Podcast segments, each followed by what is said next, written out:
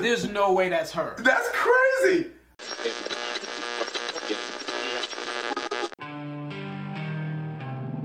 Você está ouvindo o Vinil na Estante.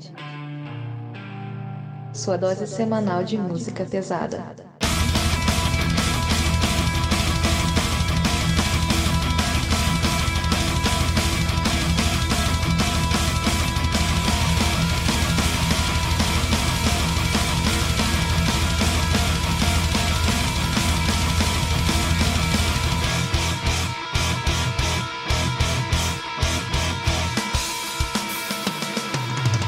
Olá, eu sou a Carol Eu sou a Gabriela. E eu sou o Sander. e esse é o Vinil na Estante.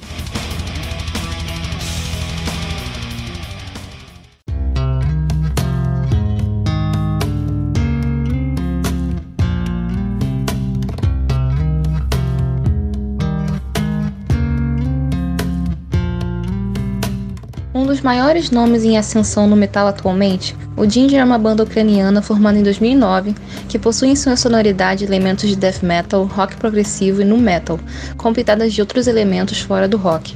Conhecida principalmente pelas habilidades vocais de Tatiana Shmailiuk, mas também pela técnica impecável dos outros membros da banda. O grupo explodiu em 2017 com seu single Pisces, chamando a atenção de várias mídias metaleiras ao redor do mundo.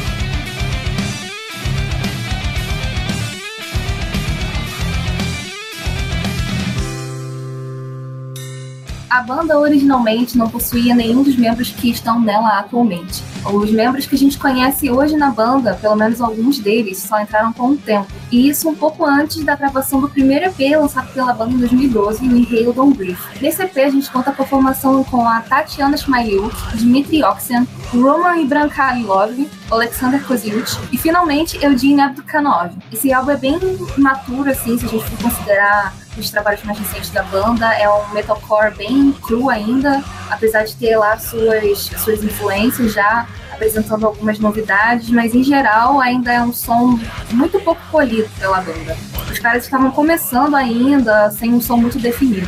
Pois é, né? O EP originalmente tinha cinco músicas. E eu acho que se tu for ouvindo música por música, tu vai ver que tem meio que uma evolução até chegar nas duas últimas que são as minhas favoritas desse trabalho. Que é a Esposa Zelaya e a My Last Chance. Que já dá pra tu ter uma noção do que vai virar o Ginger depois. Mas eu realmente eu acho que nesse primeiro EP eles tinham bem essa cara metalcore. Principalmente as duas primeiras músicas, que eu acho que até lembra um pouco daquele Avenged Fold ali do primeiro segundo álbum, aquela fase bem scream, assim, de ser, tipo, de já ter essas mudanças, né, que DJ é conhecido por ter essas mudanças entre passagens rápidas e melódicas, mas elas eram muito mais é, mecânicas, assim, eu acho. Tipo, essa parte pesada, essa parte lenta. Eu acho que também a Tatiana, ou pelo menos não sei se era ela, ou se a banda ainda não tinha explorado muito bem o vocal dela nessa época. Porque eu acho que também, tirando essas duas últimas músicas desse trabalho, o vocal dela eu não achei tão legal ainda, assim. Acho que ela tava bem se descobrindo.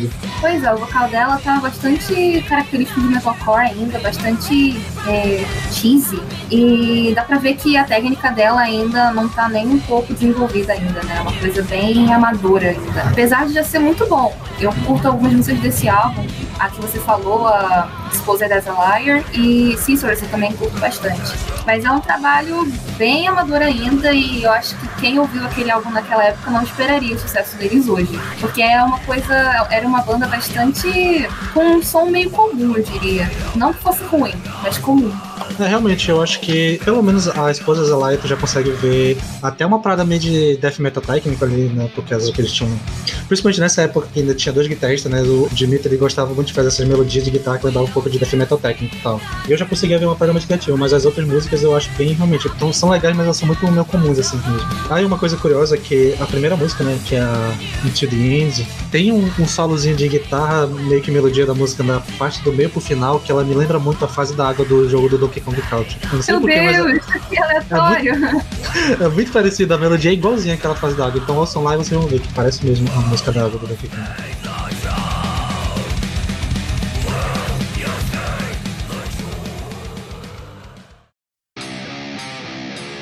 Em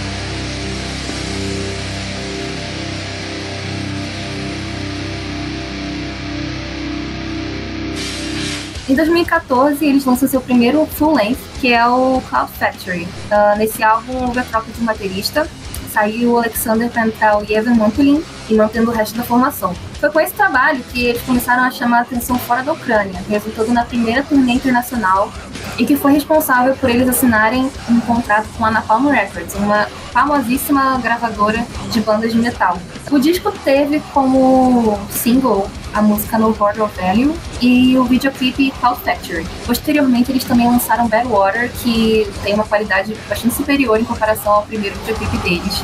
Eu acho que a partir daqui, desse álbum em diante, todos os lançamentos que o Ginger fez é no mínimo, sei lá, de uma nota 9 pra cima. Eu acho que esse álbum tem muita música boa, e já começa com uma porrada de umas cinco músicas seguidas que são excelentes, principalmente Outlander, que eu acho uma música muito boa pra iniciar, a Explosion Minds, a, a própria single. Mas uma música que eu acho muito, muito, muito boa mesmo, além da Who's Gonna Be The One, que ela é a mais famosa, mas é o Entre Empires Collide. Eu adoro essa música, eu acho que o trabalho da banda tá muito bem afinado, funcionando com essas duas guitarras, o que não é o caso da Who's Gonna Be The One, que eu acho que eu prefiro ela, a versão ao vivo, né, que eles gravaram quando o álbum foi relançado em 2018, que só tem o Roma na guitarra e eu acho que a, a música soa melhor com uma guitarra do que com duas. É, eu gosto muito desse álbum, as letras são muito boas desse álbum, eu acho bem interessante as letras dela, tipo, tem um questionamento existencial, assim, é como se o eu lírico das letras estivesse muito inconformado com o mundo em que ele tá vivendo. Então são letras muito boas mesmo, bem interessantes para pensar é de uma banda vinda da Ucrânia, né, que tem todo aquele contexto conturbado. E as músicas que eu gosto, eu concordo muito com o Sander, que já no começo do álbum é uma sequência de cinco músicas que são muito boas. A single é ótima e eu acho que a minha favorita também é When Two in Paris Collide. Cara, eu lembro a primeira vez que eu ouvi esse álbum, eu fiquei completamente maluca com Outlander e eu ouvi essa música no replay infinito. Na época eu curtia mais Outlander e Cloud Factory, eu acho que hoje eu fico com Outlander ainda. Mas eu queria destacar o finalzinho da Who's Gonna Be The One, que ela já manda um reggae e já dá pra Sim, saber sim. que o, o Ginger, ele não foi feito pra ficar no- nos padrões convencionais de metal. Eu gosto muito da Win to Empires Collide porque ela começa parecendo que ela vai ser uma balada. Ela fica quase um, um minuto numa introdução bem, mas aí do nada entra uma bateria Bert Beats ou uma música porradeira. Acho muito da hora essa música. Já eu, a única música que eu não gosto muito desse álbum, que é aquela que tem o título em ucraniano, que eu nem sei como é que pronuncia. Mas o resto Eu acho gosto muito bom. dessa. Eu gosto muito dessa que tem um nome ucraniano, mas eu não sei como pronuncia. Sim, a Bad, Bad Water também, eu não sou muito fã também não, mas Eu curto, eu ela gosto bastante delas. Eu curto bastante, as duas. Inclusive Bad Water, eu acho que Bad Water foi a minha primeira música que eu ouvi do Ginger. Então, assim, ou foi essa ou foi a, a Fit Stay. Mas essas duas foram as primeiras que eu ouvi, eu tenho certeza. E aí, de lá pra cá, só amores. Eu acho engraçado a Rose Gonna Be The One, que acho que é a primeira vez que eu ouvi. Eu achei ela muito com uma pegada meio gente, assim, eu não curti tanto. Aí eu fui ouvindo mais, eu, eu ouvi que, caraca, porque o refrão é meio repetitivo, né? Ela fica repetindo Rose Gonna Be The One direto e tal, mas eu acho que aquela música, a linha de baixo que o Jim faz nessa música é muito incrível. Acho que é uma das melhores linhas de baixo que eu já vi no metal todo. Eu adoro essa música demais. O Eugene é um puta batista, né, cara? Sim, sim, demais. E eu acho que, inclusive, a mudança que a gente vai já comentar, né, que durante a turnê desse álbum, dá pra comentar que eles saíram da Ucrânia a primeira vez, quando eles voltaram, eles tiveram algumas represálias de uma galera meio de extrema-direita e tal, lá da Ucrânia, que a gente sabe que é um, um lugar onde é bem conhecido mundialmente por, ter, por ser um desses da nova extrema-direita e tal, eles sofreram uns ataques lá e tal. Dá pra falar também que durante essa turnê, o Yavin, o baterista, né, o Yavin Matuidi, ele sofreu um acidente que acabou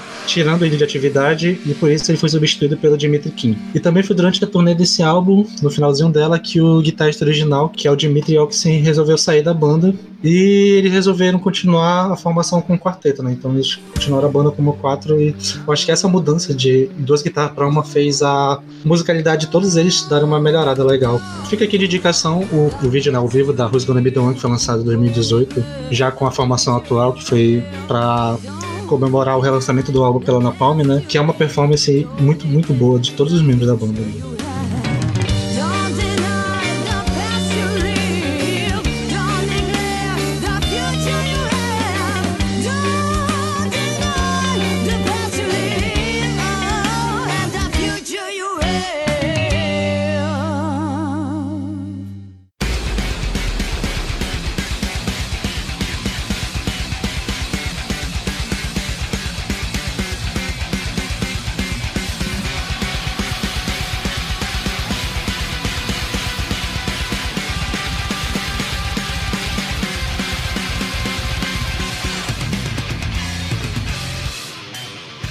2016, já com o contrato assinado com a Napalm Records, eles lançam King of Everything como um quarteto. Um pouco depois do lançamento desse álbum, porém, eles trocam de baterista de novo, sai Dmitry King e entra o Vladislav Lazevic, que é o baterista atual da banda. O primeiro single da banda para promover o disco foi Sit Stay Roll Over, que na época começou a, a despertar a curiosidade da, do público mais amplo, né? E se eu não me engano, esse clipe ainda não foi produzido pela Napalm, ele não tá no canal da Napalm. Eu achei, tanto que eu vi esse, esse clipe ser lançado e não tava com selo nenhum, tava ainda só como Ginger Metal Band lá no YouTube. Aí depois do Stay Roll Over, Uh, eles lançaram Words of Wisdom já pela Napalm. Na sequência, eles lançaram I Speak Astronomy, que a gente vai falar sobre ele, é um clipe incrível. É... Lançaram também Just Another, e por fim, em 2017, eles lançaram uma versão ao vivo no estúdio da faixa Pisces, que é aí que a história do Ginger começa a sofrer uma baita reviravolta. Assim como a grande maioria da internet, eu conheci Ginger justamente pelo clipe da Pisces, dessa versão ao vivo. Que ela foi lançada pra meio que apresentar, né, o, o, baterista da banda. Tu já dá pra ver que ele faz uma modificação na música, né, que ele enche ela de Ghost Notes, traz uma, uma atmosfera muito da hora pra música. E essa música que realmente viralizou, que tá em canal de reaction de tudo quanto é maluco por aí. Todo dia pintam um vídeo novo de alguém reagindo a esse clipe de Pisces ao vivo. Exatamente, cara. Três anos depois, ainda tem gente fazendo react desse, desse vídeo. E eu acho que esse foi o vídeo que popularizou o react no meio metal, assim. É, eu acho que ele e a do Nightwish lá, da Ghost Love Story. Todo mundo faz. Verdade, verdade. Mas ele é um vídeo bem fácil de reagir, porque tem uma mudança bem clara ali que todo mundo pega surpresa e tal. Sim, é muito bom. É tipo você ouvir Opus pela primeira vez e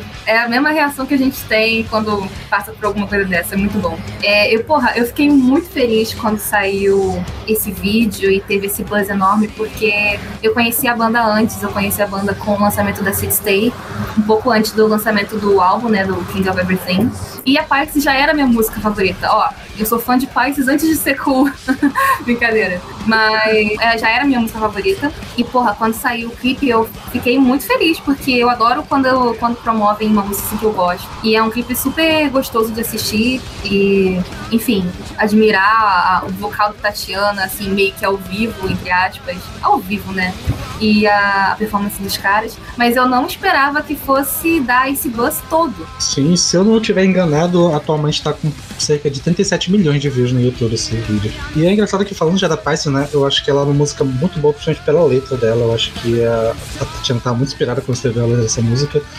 E também pela performance de todos os membros, como a gente chegou comentando no Vladislav trazendo essa uma dinâmica nova pra banda. O Roma ele consegue conduzir a música muito perfeitamente, então ele consegue trazer o, tanto o peso quanto a melodia quando precisa. E o Eugene tá de brincadeira nessa música. Pela madrugada, ah, tem um, aquela parte final da ponte, que ele tem um sol embaixo que tá mais destacado. Aquela linha de baixo eu acho muito bonita, ela me lembra Tipo, ela passa pra mim a sensação de estar meio que submerso assim na água e tal. Acho que combina bem com esse tema de Pisces e tal. Esse álbum, ele já tem bem mais. Parece que ele tá mais amarradinho do que o anterior. Parece que as músicas estão mais bem encaixadas. Eu tenho essa sensação, pelo menos. Eu gosto muito desse álbum. Eu acho que eu não consigo decidir qual eu gosto mais, se é ele ou o Macro. Mas eu gosto muito dele. E minha música favorita dele é Words of Wisdom, que é perfeita, é ótima. A Speak Astronomy também é muito boa. Enfim, o álbum é fantástico, é ótimo. Pisces e I Speak Astronomy é, são as duas músicas favoritas da, da Tatiana, que ela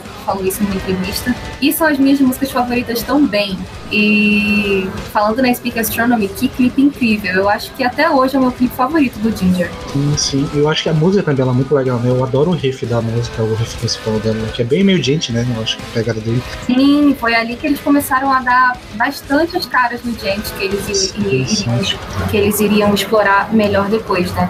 E assim, eu sou apaixonada por músicas que fazem referência à astronomia e à física. Então, para mim, essa música foi um puta prato cheio. E na época eu também tava cursando faculdade de exatas, então achei aquilo o máximo. Puta, aquela música eu acho que para mim ainda é um top 3, assim, da carreira do Ginger. Sim, sim. Essa música é muito boa mesmo. A letra dela, realmente, a letra dela é incrível. Ah, parece que foi milimetricamente pensada, onde vai encaixar cada termozinho. A ironia que tem nessa letra de ser uma parada, tipo, meio religiosa e científica ao mesmo tempo. Acho que foi muito legal. Sim, é muito bom. Eu amo quando ela fala que Deus é apenas um observador uh, na sua nave espacial. É muito bom. Durante o álbum todo, tanto a introdução, né, que é a prólogo e a final, que é Big Dance, elas têm as mesmas letras. E essas letras sempre tem frases delas que estão distribuídas em músicas do álbum inteiro, né? Que eu acho muito da hora esse, essa organização de, de quase como se o álbum fosse um álbum conceitual, né? É, ele eu acho que ele encaixaria como um álbum conceitual, porque quando o álbum tava para ser lançado, a Tatiana deu uma entrevista falando que o álbum,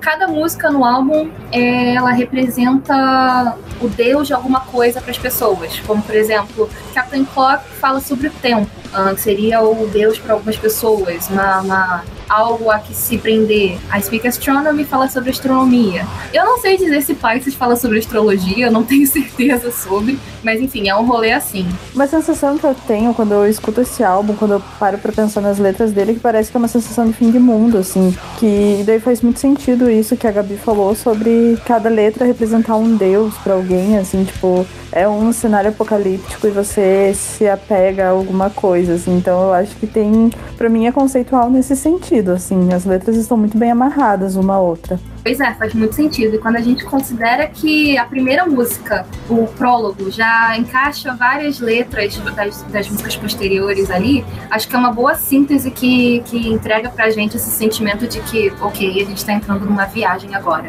Pois é, aí desse álbum, acho que as minhas favoritas são as já supracitadas Pisces e Speak Astronomy, mas eu gosto muito da Under the Dome. Aí eu acho que eu não curto tanto assim. Cara, eu não sei, eu acho que eu gosto do álbum inteiro, mas a que eu ouço menos normalmente é a de Passeio, apesar de eu gostar muito da letra dela. É, de Passeio também é que eu menos escuto. Eu, eu sempre tive um pouquinho de estranhamento com essa música, mas, de fato, pra, eu acho que álbum, álbum mesmo, não comprando EPs, é o meu favorito ainda. Eu gosto mais dele do que do Macro. Mas a de Passeio também é que eu menos escuto. Eu gosto de, de Passeio. Mas eu não gosto muito de Acid Stay Rollover. Eu acho que, realmente, eu acho que dos singles que lançaram, eu não curto tanto assim Acid Stay Rollover. Pois, se eu fosse a sementinha da Discord aqui, porque eu amo Acid Stay Rollover, eu gosto mais dela do que Words of Wisdom, por exemplo. Mas são todas muito boas. Esse álbum é muito bom. E também é bom mencionar, né, que nessa mesma pegada de, da Who's Gonna Be The One, do último álbum, o final, a última música do álbum, né, que é Biggest Dance, que ela tem a mesma letra do prólogo, mas ela já tem um ritmo mais. Eu não sei bem como definir, mas é mais um, uma lamolência assim e tal. Já tem uma parada meio dançante ali. Eu acho muito da hora esse finalzinho do álbum. Bom, do King of Everything pro EP de 2019, o Micro, no caso, Micro pra gente, uh, foram três anos e vale ressaltar que eles não tinham ficado ainda tanto tempo sem lançar alguma coisa, né? Eles lançaram Inhaled on Brief em 2012, dois anos depois eles lançaram Cloud Factory, dois anos depois eles lançaram King of Everything. Então eles demoraram aí mais um ano o que pode explicar é que eles conseguiram ainda mais fama mundial e foi com esse álbum que eles fizeram um turnê no Brasil pela primeira vez em 2018, em dezembro de 2018. Já com algumas músicas do Macro, na verdade, mas como turnê do King of Everything. Foi nesse álbum que os caras realmente começaram a fazer turnê pela América do Norte, vieram para América do Sul e explodiram de fato. the stream Searching for a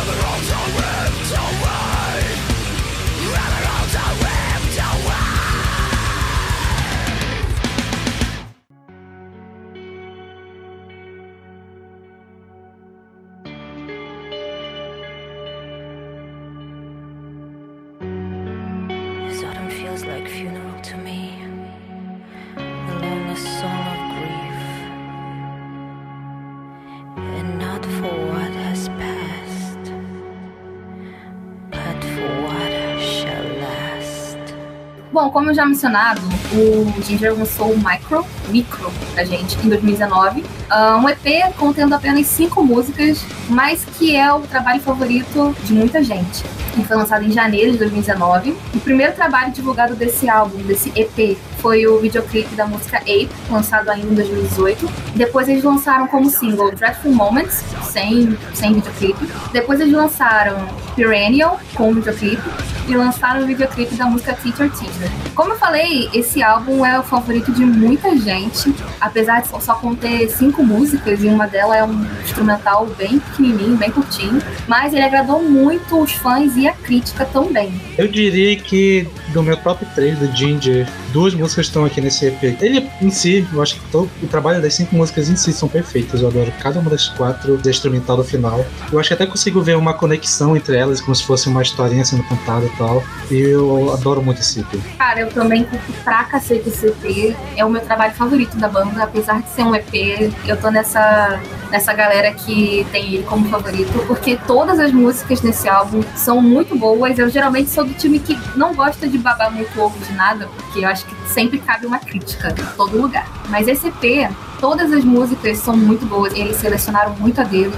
Ah, eu gostei muito que todas elas foram promovidas de alguma forma, né? Tirando a, a faixa título, que é instrumental. Então, tipo, o videoclipe de Ape, pra mim, quando eu vi pela primeira vez, eu fiquei completamente chocada. Falei, gente, não é possível que uma banda de metal fez um clipe tão bom, porque metal é conhecido por ter clipe ruim, né, gente? Porra, o clipe de Ape é muito bom. E a que tá na minha, no meu top 3 músicas do Ginger, desse EP é o é Perennial. Acho que é a música que eu mais ouvi do Ginger até hoje, de acordo com o meu Last FM. Então, eu vim plantar a semente da discórdia nesse porque não está entre os meus favoritos. Eu gosto muito, eu acho muito bom, mas pra mim não tem tanto esse apelo assim. Eu gosto muito de duas músicas, que é a Dreadful Moments e a Teacher Teacher, mas no geral assim é um álbum bom pra mim. Não não sou tão empolgada em relação a ele assim. Prefiro o Macro. Quem chamou essa menina pra esse podcast, bicho? Já eu, como eu mencionei anteriormente, né? Tanto a Perennial quanto a Teacher Teacher são minhas músicas favoritas do Ginger, as duas primeiras. E eu tenho uma teoria de que esse EP, as músicas contam de como, de alguma forma, como alguns aspectos da vida de uma pessoa vão acabar deteriorando ela a ponto dela estar num estado meio depressivo. Começando com Ape, que vai falar um pouco sobre, discutindo um pouco sobre a arrogância do ser humano de se achar que supera todo mundo, que é o, o, o ser mais evoluído da Terra e depois tem que dominar tudo. Passando para Dreadful Moments, que fala um pouco sobre como a criação dos pais pode afetar uma criança a ponto dela ficar traumatizada pelo resto da vida. A Teacher Teacher, que é uma crítica sobre como a, a escola, principalmente no caso da música, falando sobre uma escola com viés meio religioso, também pode afetar uma pessoa. Chegando na Perennial, que é a minha música favorita, tanto pela música quanto pela letra, que vai meio que descrever um ciclo onde a personagem se encontra num, num estágio de depressão é, constante, dia que ela vive indo e voltando desse estágio, como se fossem as estações do ano. Acho essa música muito boa. E para fechar sobre, sobre Miko, eu gostaria de indicar que vocês assistissem a performance ao vivo da Perennial no Viking de 2019, que eu acho que é uma das melhores gravações de shows que eu já vi, tanto de qualidade de som, de captação de áudio, quanto a performance dos caras da banda ao vivo. Que aquela, aquela apresentação é perfeita. E olha que era a última música do set, né? Ela arrebenta nesse live. É, eu gosto muito da banda que eles estão sempre fornecendo material pra gente, né? Então tem bastante live no YouTube oficial pra ver, com boa qualidade, né? De imagem, de som. Tem bastante videoclipe também. Então, se você é fã de Ginger, você vai estar feliz, porque você sempre vai ter um material ficar vendo da banda.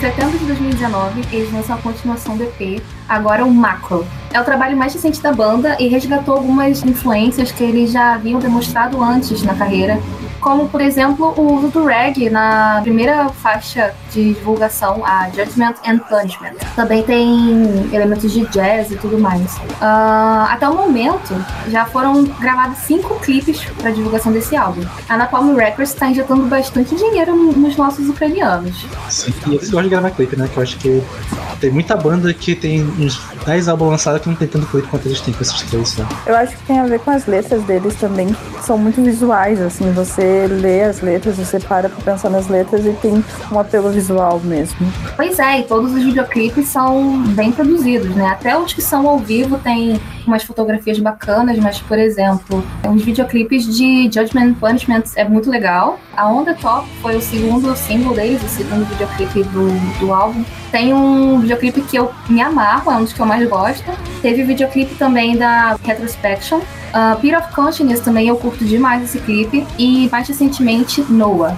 Dos clipes eu gostaria de destacar da faixa Retrospection, que tem umas coisas muito bonitinhas, que tem umas fotos deles quando eles eram crianças. E a música ela, é muito legal, né? Que ela fala sobre a influência dos pais deles e como os pais deles foram pessoas legais pra eles e tal. Que até uma rima curiosa com a própria Deathful Moments lá do Marco, né? Que eles até chegou a citar uma frase do, do refrão da Deathful Moments, dizendo que uma criação ruim de uma criança acaba trazendo transtorno a vida toda, mas que para eles isso não caber porque os pais deles não foram assim. Pois é, é interessante você mencionar isso, porque parece que eles realmente, eles realmente amarraram legal um EP com um álbum, né? Porque eles têm essa referência da Dreadful Moments na Retrospection, e também eles fecham o álbum com uma versão da Perennial, né? Meio um remix ali.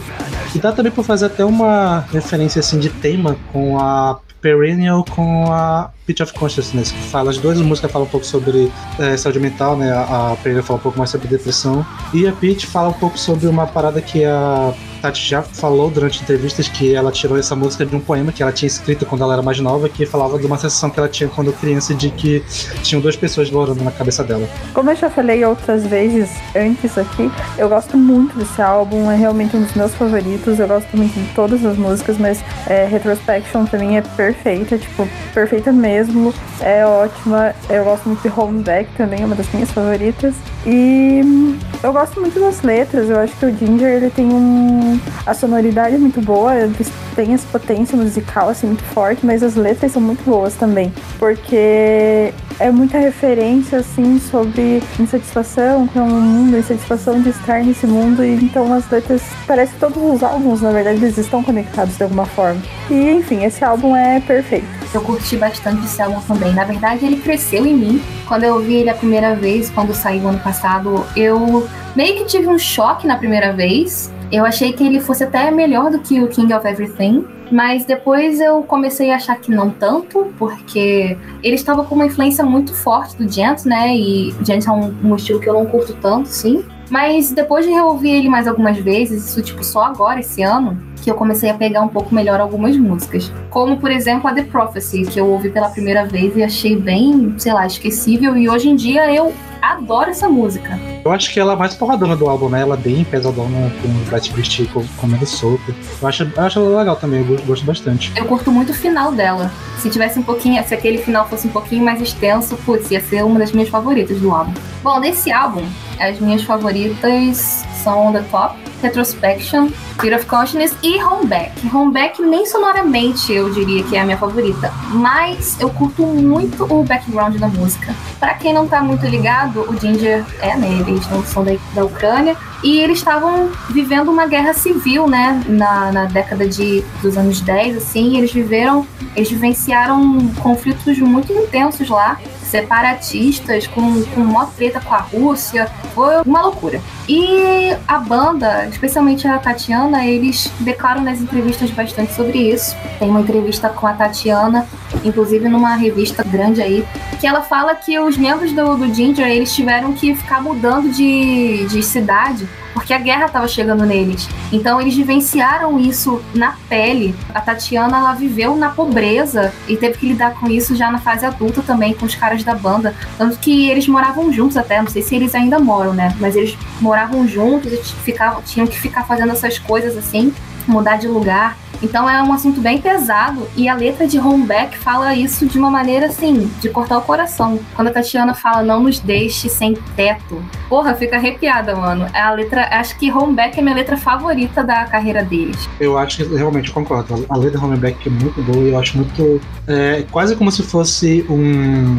A vida é bela reversa, né? Que ele vai, a letra vai falando sobre. Ah, isso aqui é um avião que tá passando, não. Isso é a guerra que tá vindo. Ah, isso aqui é um, uma festa que tá acontecendo, não. É a pessoas que estão morrendo. Tipo, ela vai tentando trazer uma mensagem positiva, mas logo vem a realidade mostrando que aquilo tudo é uma desgraça que tá acontecendo com eles. E eu acho que não só a letra, mas também a música, eu acho muito legal, principalmente aquele texto que tem ali, depois do primeiro refrão, que tem quase um jazzinho ali rolando, que entra o vocal da. Acho que é dos melhores vocais que eu já vi da, da Tati ali naquele, naquela parte daquele parte no jazzístico que tem no final da música. Essa música é muito do caralho. Mas nem tudo são flores. E aí, quais as opiniões contrárias que vocês têm? Quais músicas que vocês não curtem tanto assim? Bom, eu vou falar a minha logo, aí eu já falava as minhas favoritas que eu não falei, mas acho que a única que eu não curto muito é Pause and Death. Que é muito engraçado porque o álbum ele começa com uma, as quatro primeiras músicas muito boas, ali pra Death eu, sei lá, dá uma brochada um pouco pra mim. Mas se eu fosse as minhas favoritas, eu diria que é On The Top, Pitch of Consciousness, Retrospection e Homeback também. E eu também não sou muito fã de Noah. Eu acho legal, mas eu não gosto tanto assim. Puxa, eu gosto muito de Pause Death. Pra mim é uma das minhas favoritas também. Eu não falei dela, eu acho, não lembro. Mas eu gosto muito dela. Tipo, como assim não gosta, gente? Como é a menos que gosta? Ela é muito boa. É, eu acho que eu não gosto muito de Noah também, mas eu gosto muito de todas as músicas desse álbum, porque pra mim elas se, se complementam, assim, é perfeito. Então, quando, como eu disse, quando eu ouvi esse álbum eu fiquei com mixed feelings, né? Na primeira audição eu adorei. E depois eu comecei a achar que não era tão bom assim. E aí hoje eu já acho que ele é mais legal. Mas esse álbum, para mim, ele tem uma problemática que é o encerramento. Eu acho que o Ginger ele encerra os álbuns muito bem, desde Cloud Factory. Eu gosto muito da Bad Water e, porra, não tenho o que dizer sobre Pisces, né? Porque eu não considero Beggar's Dance como, como, como encerramento, eu considero Pisces, então. Também tem a, o Micro, a, assim, é, é sem contar a, a, faixa de título no final, o instrumental. Fecha com um Perennial. E nesse álbum, apesar de eu curtir muito a The Prophecy, muito mesmo, eu não acho que ela funciona como bom encerramento. E o problema desse álbum, eu acho que não é nem a, a, o remix de Perennial. É só o fato de não ter uma Perennial nesse álbum que fechasse nesse clima mais, sei lá, é, cinemático e que tem várias cadências. Não é só porradaria uma atrás da outra. Tem, tem a parte mais clean, mais calma e depois, sabe, momentos crescentes, assim. Eu acho que o álbum peca nisso. Eu acho que a Pitch of Consciousness seria essa música, talvez. Que tem essas levadas assim. Não sei, eu não sei se funciona como, como um encerramento. É, porque ela, eu acho que ela fica muito legal ali no início também. Eu não cheguei a começar, mas o que eu adoro dessa música, principalmente além da letra, é a melodia do, da primeira estrofe. Eu acho muito legal a melodia dessa música. Eu curto muito essa música. Eu acho que ela é a minha favorita desse álbum. Eu escuto bastante ela. Eu acho que esse álbum, a, as quatro primeiras músicas são muito boas. Muito boas. Tanto que quando eu vi pela primeira vez, eu fiquei pilhada nessas quatro músicas. E aí, como você disse, a Pause in Death também é a que eu menos gosto. E talvez uma das que eu menos gosto do Ginger. Essa música até hoje não me pegou. Aliás, eu acho que quando começa a Pause in Death, já começa a vir umas músicas um pouco mais fracas. A, a própria Pause in Death, uh, aí tem a, a Noah, né? A Homeback eu acho muito boa, né? A gente falou sobre a Homeback. Mas é o último suspiro, assim. Aí tem a The Prophecy, que eu gosto bastante, mas que demorou muito para me pegar. Então, em, em, questão de coesão, assim, no álbum, eu acho que ele peca um pouco comparando com o King of Everything. Eu acho que até uma das primeiras conversas que eu tive com a Gabi, a gente falou no Twitter que provavelmente se tivesse as quatro primeiras do Macro com as quatro primeiras do Micro, seria um álbum perfeito ali, essas oito músicas. Nossa, sim, é verdade. Eu acho que se eles não tivessem lançado o EP e tivessem lançado as quatro DP com as melhores do, do, do álbum, porra, a gente teria aí o melhor álbum de 2019, com certeza.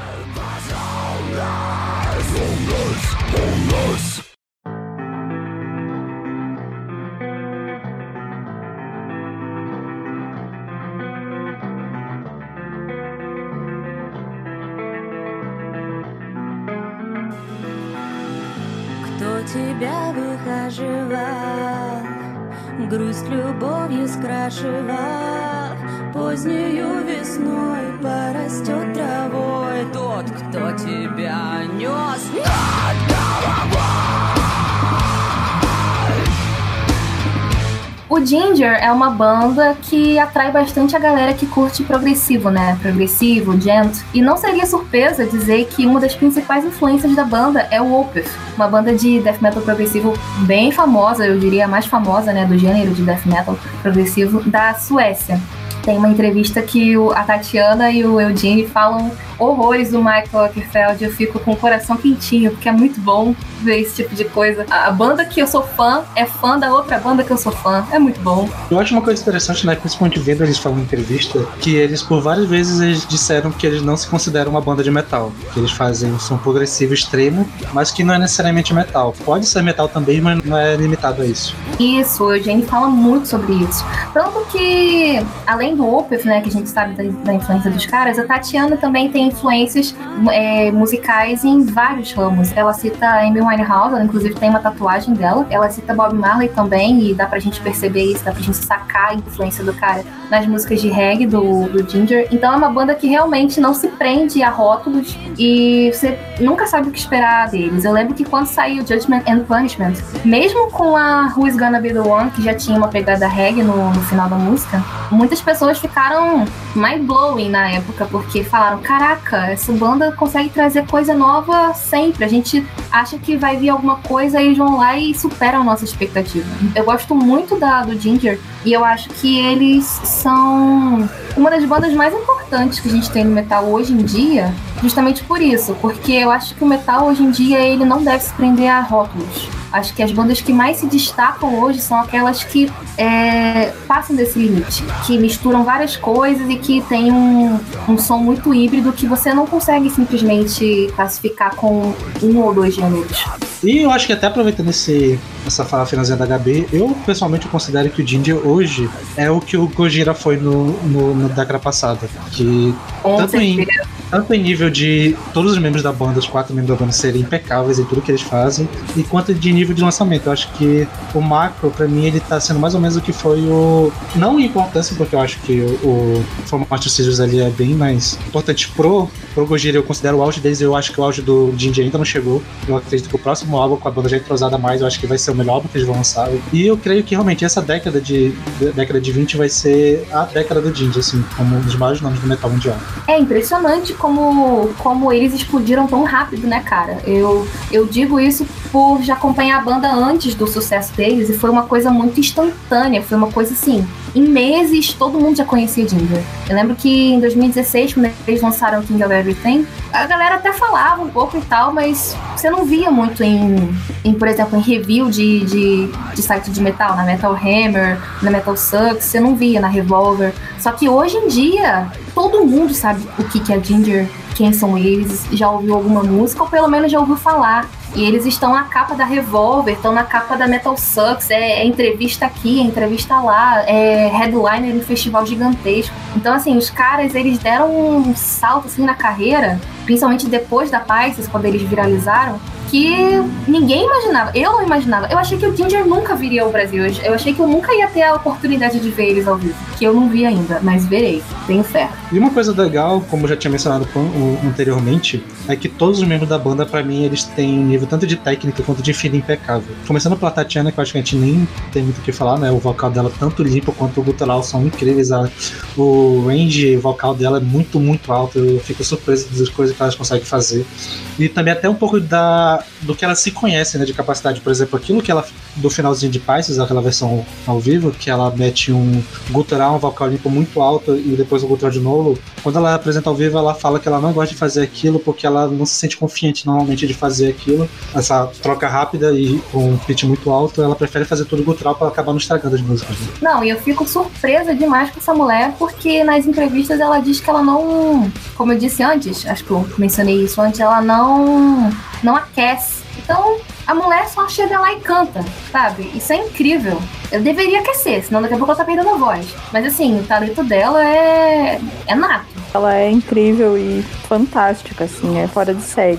Eu acho que sem brincadeira ela deve ser, em alguns anos, o maior nome do metal mundial, assim, tipo, depois que essas bandas mais ou discurso começarem a se aposentarem, provavelmente ela vai ser uma das, desses líderes de front stage, assim, tal. Tá? É, eu também acho. Inclusive, eu posso despertar polêmica em alguns, mas eu acho o cultural dela melhor do que o da Alissa do Ark Enemy. E eu acho que ela tem potencial para ser, sei lá, próxima Angela Gossel, sabe? Que a Angela sempre foi uma referência para as mulheres em questão de cultural, né? E a Tati, ela tem muito potencial para assumir esse posto, ainda mais agora que a Angela não tá cantando mais, né? E eu não sou muito fã da, da. Não que eu esteja comparando, mas como são as duas bandas com vocal feminino cultural mais famosas que, que eu acho que tem, né? Eu acho que a Tati tá, tipo, subindo nesse nível muito rápido.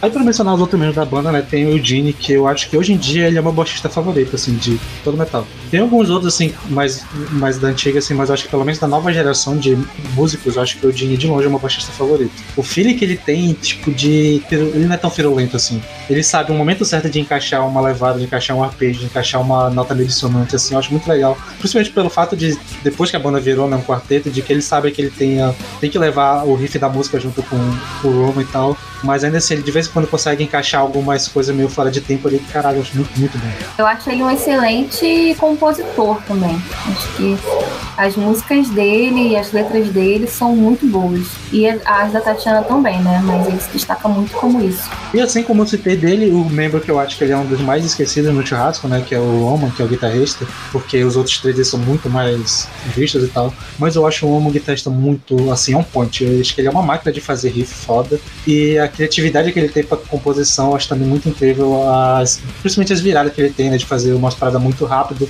dar umas quebradas, dar um riff que parece que vai ser repetitivo, mas sempre dá uma mudada alguma coisa para não sair um só repetitivo. Eu acho que até uma coisa que eles viram falando na entrevista, né? Que o lance do que eles tentam fazer com o som deles é fazer um som que não seja tedioso para eles. É, nesse caso eu vou discordar. Eu acho o Roman um pouquinho limitado. Quem sou eu para falar de guitarrista, né, gente? Mas, assim, é que eu, ele, ele tá indo muito pra uma vibe de que eu não sou muito fã. Então, um dos meus problemas com o, o macro, com o CD, foi justamente essa pegada de que a primeiro contato, assim, eu estranhei bastante. Mas os quatro membros da banda, o Vladislav, o baterista, também é excelente. Todos os quatro membros são muito bons no mínimo. E é o que você falou. Eu acho que agora, com a formação mais estabilizada, a tendência é eles superarem todos os limites. Tanto que tem uma entrevista que o Jim fala que o Macro foi o primeiro CD que todos os membros da banda estavam satisfeitos com o trabalho. Os outros CDs antes desse, sempre tinha alguma coisa que não agradava todo mundo,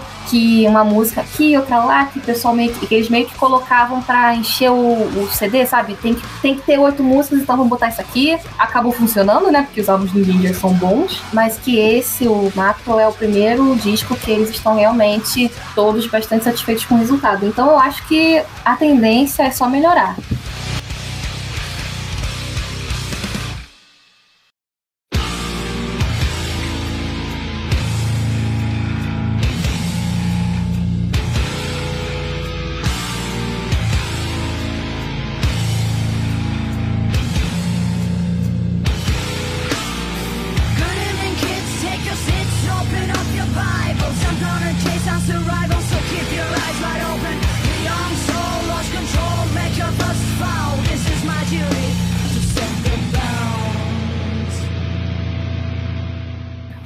Fechar o episódio de hoje, vamos dar aqui o nosso, a nossa opinião sobre a banda, é, nosso top favorito de músicas, nossa, nossos álbuns favoritos, o impacto dessa banda sobre a gente e o que a gente espera dos lançamentos futuros, né? Vai, Sander, manda brasa. Bom, bem, então começando pelos meus favoritos, eu vou falar que o meu lançamento deles é o Micro, no EP. Mas se for pra lançar de álbum, eu acho que eu fico também com o Macro. Acho que eu realmente gosto muito desse álbum.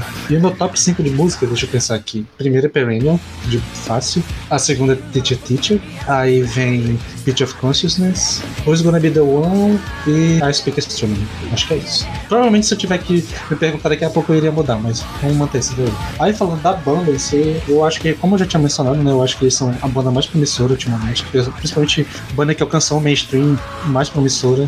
Eu espero que eles vão ser daqui pra frente um dos maiores nomes do metal, assim, do, da geração atual. Eu gosto muito do som que eles trazem, eu acho que tem, é uma criatividade que eu tava querendo ouvir.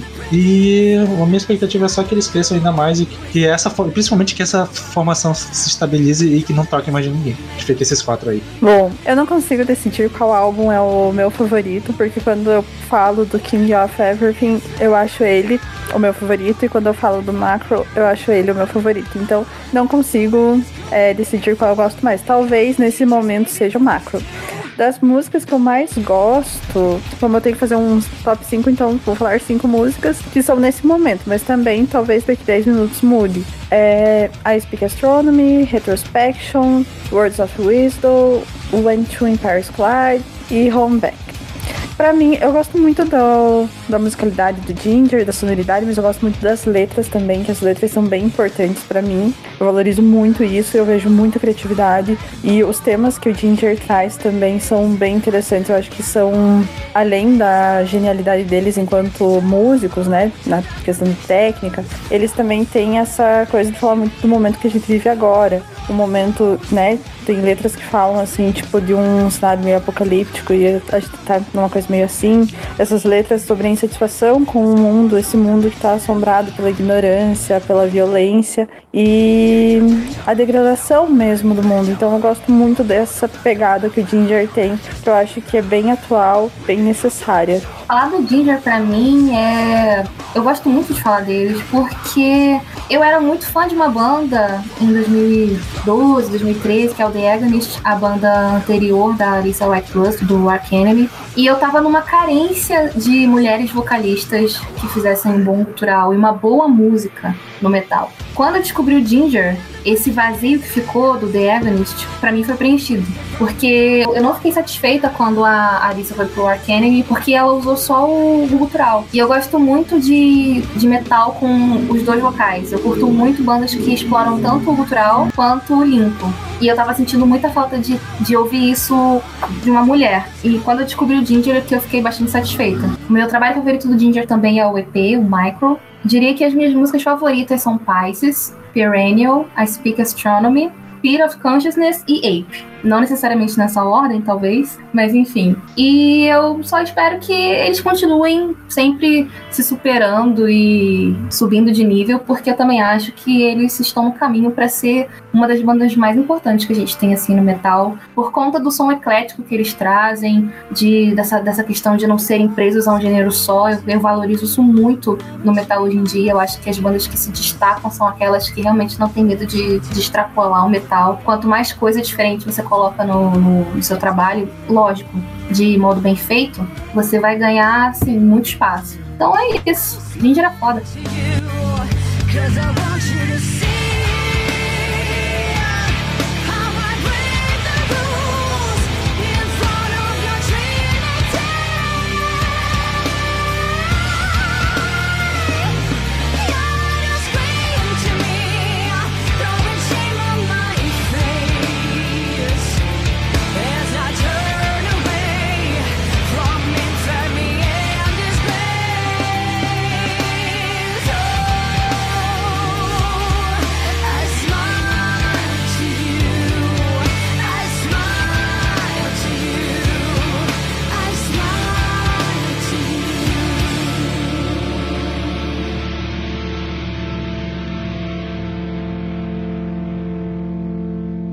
Você nos ouviu até aqui, muito obrigada. Siga a gente nas redes sociais. O nosso arroba é VNE Podcast. A gente está no Instagram, no Twitter. A gente sempre interage com vocês, postando stories, playlists, indicações de álbum. Então dá uma conferida lá que a gente está preparando um material bacana.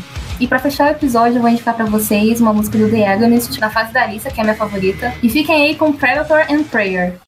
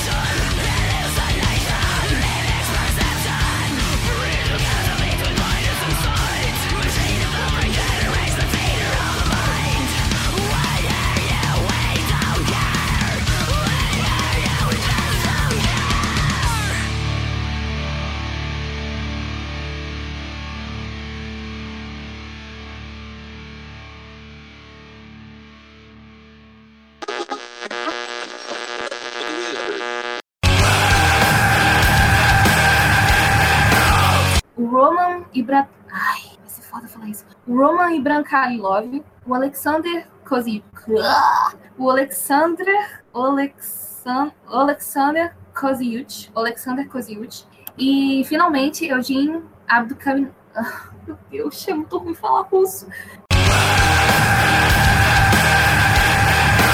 Foi de quem pra quem? Foi de Saiu- o Alexander. Entrou Pro- esse Yavem Mantulin. Porra, aí, aí, aí é foda. Aí é foda. Mano, todo e Evan Mantulin, deles. tá? O nome dele é fácil de falar. E Evan Mantulin. A Napalm Records tá botando bastante dinheiro nos nossos. tá- A, a Napalm Records tá injetando bastante dinheiro no. no... Ah, meu Deus! Eu acho que até dá pra fazer uma referência da Períneo com a Pitch of Consciousness. Pitch of Consciousness. Caralho, eu tô. Consciousness. É Consciousness, né? Fear of Consciousness. Dá até pra fazer uma ponte de tema da Períneo com a Pitch of Consciousness. Caraca, eu tô. Ah! Fala isso pra mim aí, que eu não vou falar mais. não. Talvez uma das que eu menos gosto do Ginger. Essa música até hoje não me pegou. Ah, a Carol saiu do chat, por que será? Estou chateada. Meu Deus, tadinha.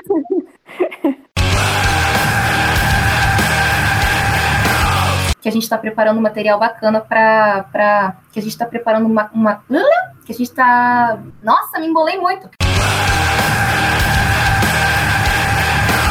E fiquem aí com Predator and Prayer. Ai eu falei muito eu falei muito feio. Eu vou ter que mudar de novo. Caraca, eu falei muito feio. Minha língua tá, tá- minha língua tá toda Esquenta não que eu coloco uma legenda na hora. ah tá bom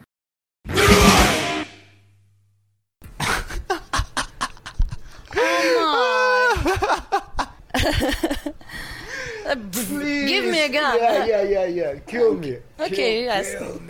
After we answer this question. Nobody will ask us again. Okay, deal. We will only answer this question if nobody else ever asks this again. What does ginger mean? Uh, obviously, ginger doesn't mean anything. And uh, the title was created way before I joined the band. And So definitely way before I joined. Yes. Ginger doesn't mean anything.